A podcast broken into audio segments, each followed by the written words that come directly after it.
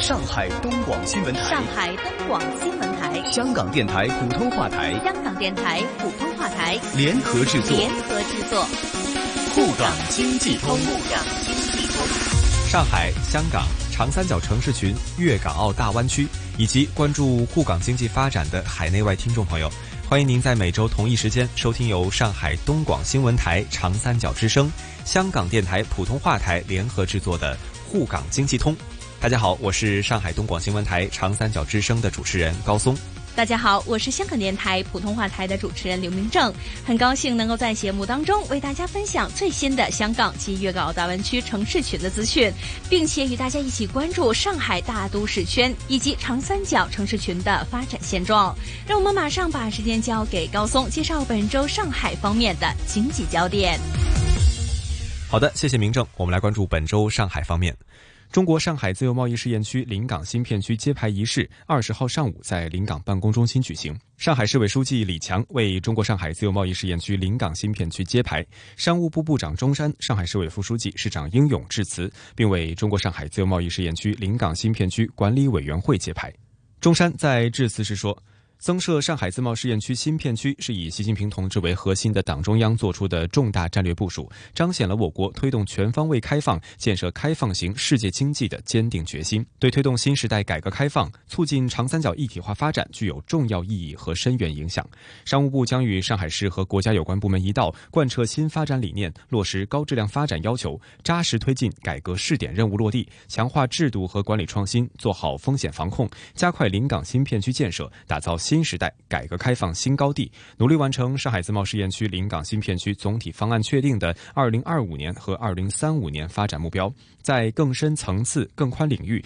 以更大力度推进新时代全方位对外开放。应勇代表上海市委市政府向给予临港新片区筹备工作大力支持的国家相关部委和各界人士表示感谢。他说：“增设上海自贸试验区新片区是以习近平同志为核心的党中央交给上海的三项新的重大任务之一。启动建设临港新片区，为上海当好新时代全国改革开放排头兵和创新发展先行者，推动经济高质量发展提供了重大历史机遇。”我们要对标国际上公认的竞争力最强的自由贸易园区，加快打造更具国际市场影响力和竞争力的特殊经济功能区，加快打造开放创新、智慧生态、产城融合、一业宜居的现代化新城，彰显全面深化改革开放试验田作用，更好服务全国改革发展大局。好的，以上就是本周上海方面的经济焦点，把时间交给香港的主持人。谢谢，让我们来关注到在香港方面。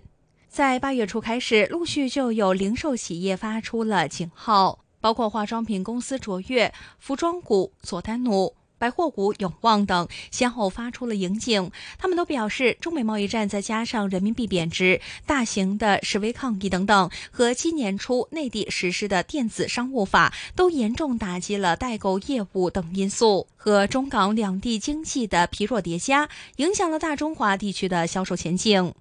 其实，早在六月份出现了反对修订逃犯条例示威的大型示威活动之前，香港的零售已经连跌了多个月。根据本月初公布的香港五月份零售销售数据，即使受惠内地劳动节的假期，五月份访港的旅客人数按年显著的上升。五月份零售销售按年计仍然要跌百分之一点三。除了零售以外，香港另外一个经济重要支柱就是进出口贸易。不过，受到中美贸易纠纷迟迟未能够解决所拖累，本港出口已经连跌了七个月。五月份整体出口货值按年跌幅百分之二点四，至三千四百三十一亿港元；进口货值则是连续跌六个月。五月份的整体进口货值按年跌幅百分之四点三，至三千七百百。七十八亿元，商家普遍都对于香港的进出口前景不太乐观。香港中小型企业总商会会长曹国明出席电台节目的时候就指出，不期望中美贸易战可以轻易的解决，因为这不是单一的贸易谈判，更加牵涉到的是中美两国的意识形态和国力之争。他指出，已经做出了最坏的打算和准备，可能要跟美国进口商研究如何来分担可能会再加征关税的问题，而现在有很多的厂商都只是勉强经营下去。商务及经济发展局局长邱腾华在上个星期的记者会上表示，中美贸易纠纷对于全球经济环境构成了很大负面影响，对于贸易和投资环境的影响正在逐步浮现，打击的包括有旅游、零售在内的香港多个行业。政府也会密切观察香港未来两季的经济情况，也会跟业界多做沟通，讨论如何在经济下行的时候合力做好准备。好的，以上就是本周香港方面的经济焦点。再把时间交给上海方面的主持人，来关注上海大都市圈和长三角城市群发展的最新话题。沪港经济通，沪港经济通。好的，谢谢。随着城市交流合作的日益频繁，社会经济粘合度不断增强。创新券跨区域互通互认，创新长三角科技资源共享共建的模式。二零一七年，嘉兴打破壁垒，推出首张跨区域科技创新券兑现。同时，上海陆续与浙江海宁、慈溪以及江苏南通、昆山等地合作，加快科技创新券的跨区域互通。早在二零一三年，德清也开始探索实施创新券，目前已累计使用创新券六千多万元。浙江佐力药业于二零一五年首次使用科技创新券，委托浙江一家科研院所为其新药研发进行有效成分的检测。三年多来，企业共使用创新券抵用达到二十多万元，科研积极性被进一步调动起来。佐利药业产业发展部相关负责人表示，新药研发周期长，投入越大，风险越大。没有创新券之前，资金都需要企业自筹；使用创新券之后，企业人力、智力等短板得到了较好的补齐，切实解决部分运营成本。小小创新券不止降低企业技术创新成本，提升科研创新活力，它更发挥了四两拨千斤的重要作用，让小地方的企业能享受中心城市的科技资源辐射，拉近彼此心理距离。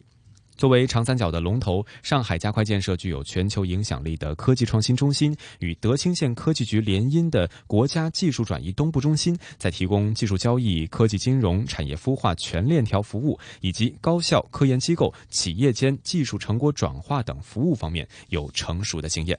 宁波舟山一体化推进会近日在宁波举行，两地十四个部门间签署了十四份重点领域合作协议，标志着永州一体化进入实质性推动的快车道。今年年初，宁波舟山一体化正式写入浙江省政府工作报告，成为浙江推进四大建设的重要部署。今年四月三十号，宁波至舟山铁路金塘隧道定侧海上钻探施工作业启动，建成后将与长三角城市群的重要联络通道沪嘉甬铁路相接，将大大缩短从宁波到舟山、舟山到上海的时空距离。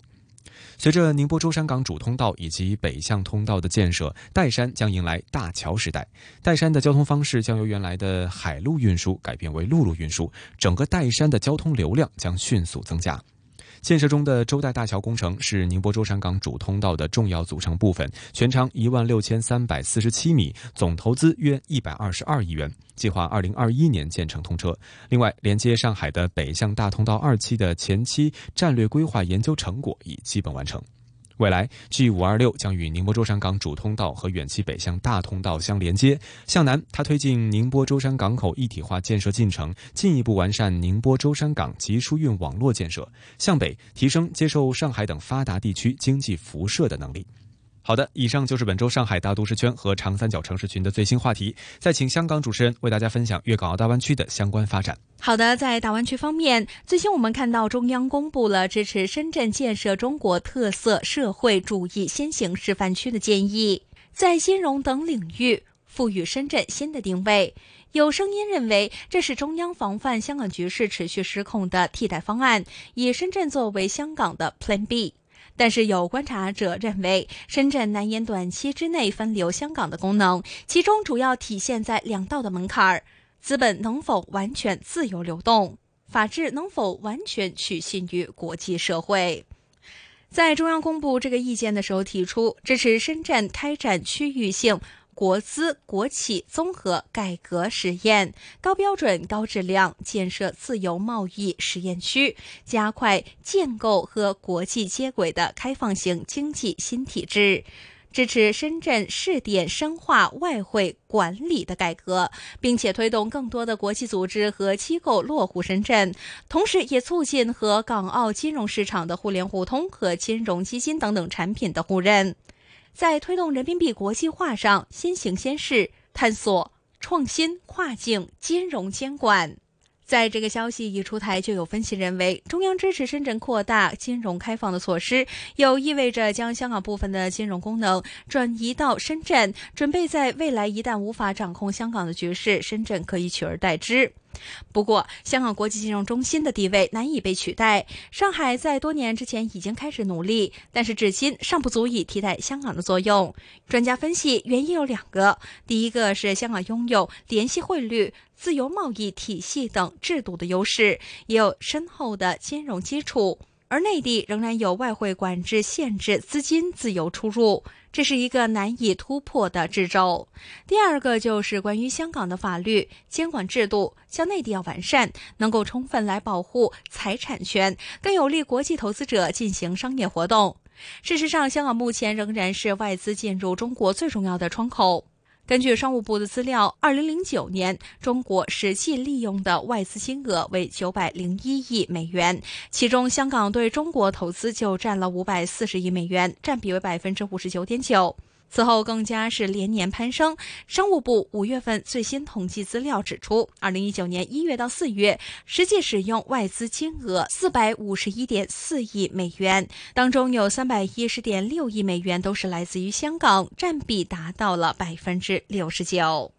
好的，那么以上就是有关于粤港澳大湾区城市群发展的最新分享。我是香港电台普通话台的主持人刘明正，再次请出上海东广新闻台的高松。谢谢明正，也谢谢大家。每周同一时间，在香港电台普通话台易线金融网节目和上海东广新闻台长三角之声中国城市群栏目共同关注沪港两地经济交流。我们下期节目再见，下周见。沪港经济通，沪港经济通，上海东广新闻台、香港电台普通话台联合制作，联合制作。